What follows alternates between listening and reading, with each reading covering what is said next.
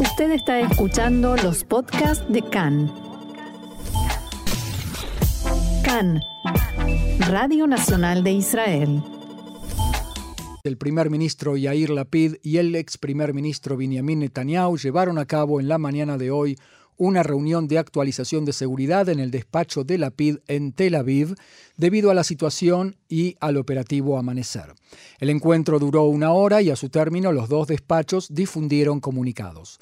El mensaje de la oficina de la PID decía en forma lacónica que la reunión se llevó a cabo y que también participó el secretario militar del gobierno Avigil. El despacho de Netanyahu, por su parte, difundió una fotografía de ambos sonriendo al término del encuentro, mientras que la oficina de la PID publicó otra imagen en la que se los ve bastante serios. Bien, y no podemos dejar de observar y de notar que todo, este, todo esto, el, operativo, las tensiones, las cuestiones de seguridad, se mezclan, se quiera o no, con la campaña electoral porque estamos acercándonos a las elecciones. Y como hoy es domingo, tenemos ya en línea con nosotros a Jack Drasinover, que es docente y experto en política israelí. Jack, shalom y bienvenido una vez más acá en español. Roxana y Marcelo, gracias. ¿Qué tal, Jack? Un gusto. Y bueno, ¿cómo afecta todo lo que está sucediendo, eh, para bien o para mal, a las campañas electorales de los distintos partidos y en especial de estos, estas dos personalidades que mencionábamos recién, Lapid y Netanyahu? En realidad todavía no tenemos eh, encuestas realizadas después de la operación, después del inicio de la operación, eh, pero si la esperanza de Lapid es que se pueda reforzar eh, la gran pregunta es si eso sucede, a, costa de quién, de votos que llegarían del bloque de Netanyahu o, como parece ser, es una movilización, movilización interna de votos que pudieran darse de Meretz o de Abodá. Pero sí pienso que es importante eh, referirse a las dos encuestas que se hicieron el fin de semana, una la del Canal 13 eh, dirigida por el profesor Camille Fuchs y otra la del Canal 14 en el canal 13, por primera vez, Netanyahu recibe 62 bancas. Y en la del 14, 61. Lo cual significa que si esta es el reflejo que se va a dar en las próximas encuestas y el día de las elecciones, por un lado, eh, Netanyahu tendría la facilidad de formar gobierno, pero eh, un gobierno de 61 o 62 lo dejaría prácticamente al margen de los caprichos eh, a costa de los caprichos eh, de, Smutrich y Ben mm. Y creo que lo que él pensaría, y lo ha sido siempre, es tratar de buscar además un partido más moderado que además pudiera colaborar con la imagen de Israel que no sea demasiado extremista. Y creo que el candidato pudiera ser básicamente Gantz, eh, aunque eh, no se ha manifestado abiertamente o lo ha hecho en forma eh, no siempre efectiva, eh, pero claro, esto tendría que verse después de las próximas elecciones y saber si esta encuesta que le permite a Netanyahu pasar el, el mínimo de 61 va a seguir siendo efectiva.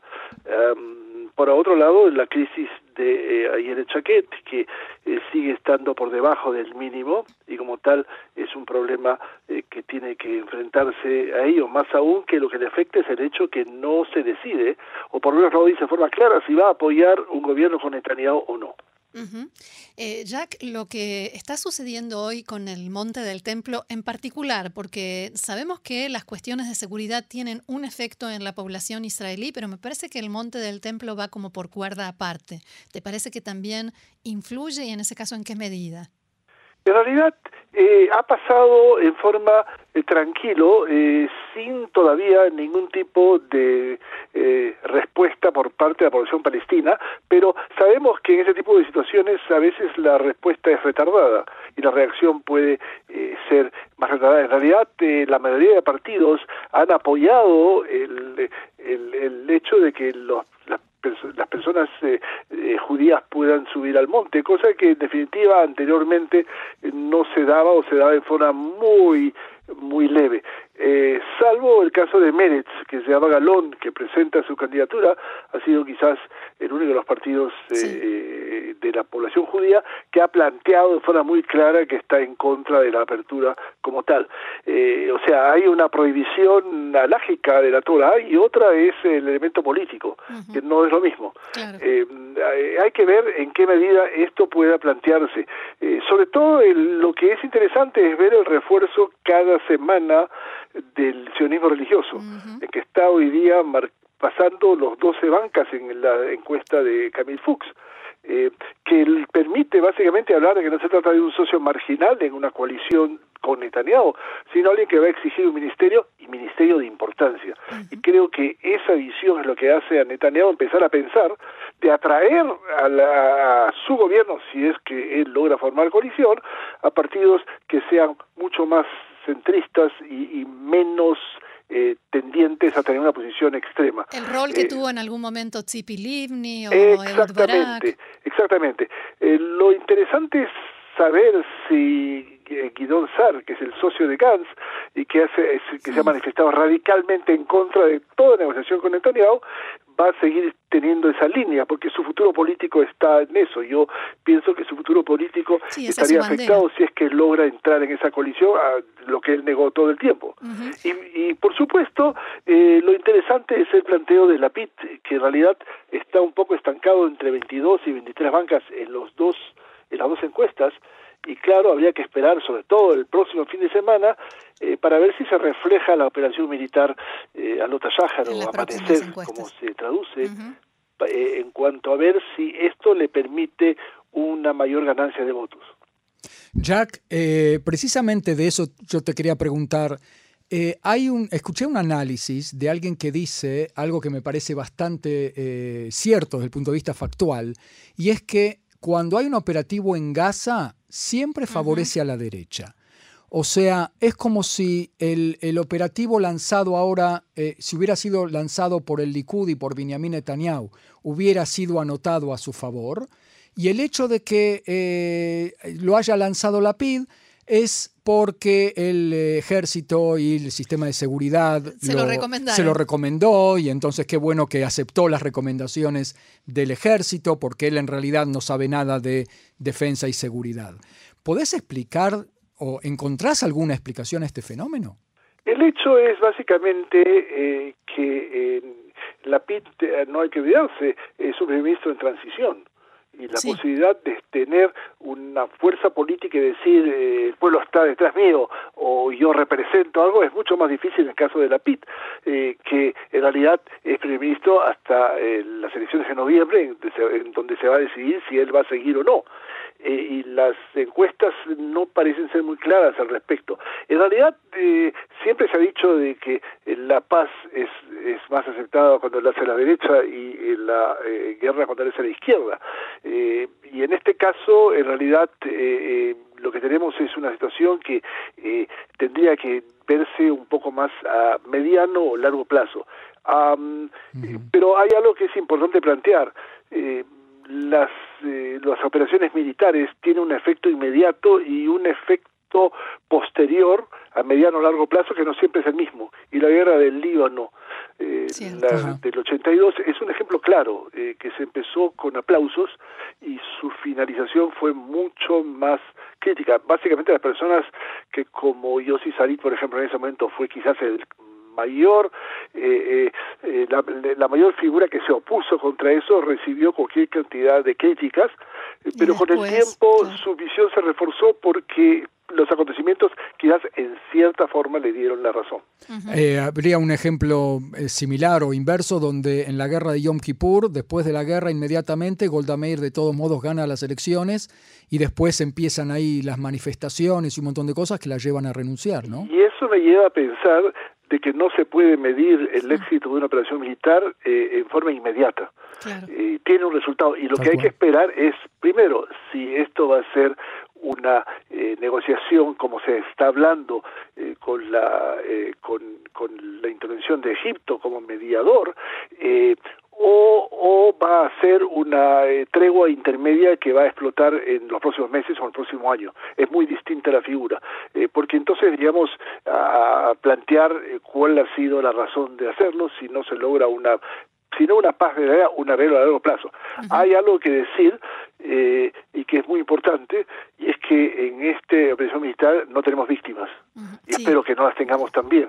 Y eso tiene un peso en cuanto a la posibilidad de la aceptación mayoritaria de la situación en la que estamos planteando. Es decir, eh, es un hecho eh, y la idea es intentar alejar o debilitar a la eh, yihad islámico. No olvidarnos que la fuerza mayoritaria en la franja de Gaza es el Hamas y no ha entrado en la en, en, la, batalla. Y eso todo tiene un peso también el aspecto político, pero vuelvo a repetir, eh, es importante dar un poco de perspectiva histórica, aunque sea eh, los próximos meses, para ver cuál es el efecto tanto militar como político de la operación. Jackie, en medio de todo esto hay elecciones primarias en los partidos. En eh, Likud sería a mitad de semana, el miércoles, todavía no se sabe si habrá que suspenderla. Abodá es eh, votación en línea, quizás no tengan que suspenderlas. Pero, ¿cómo analizás elecciones primarias en este contexto? Es interesante porque, en primer lugar, es, en lo que se refiere a Likud, es una demostración de democracia.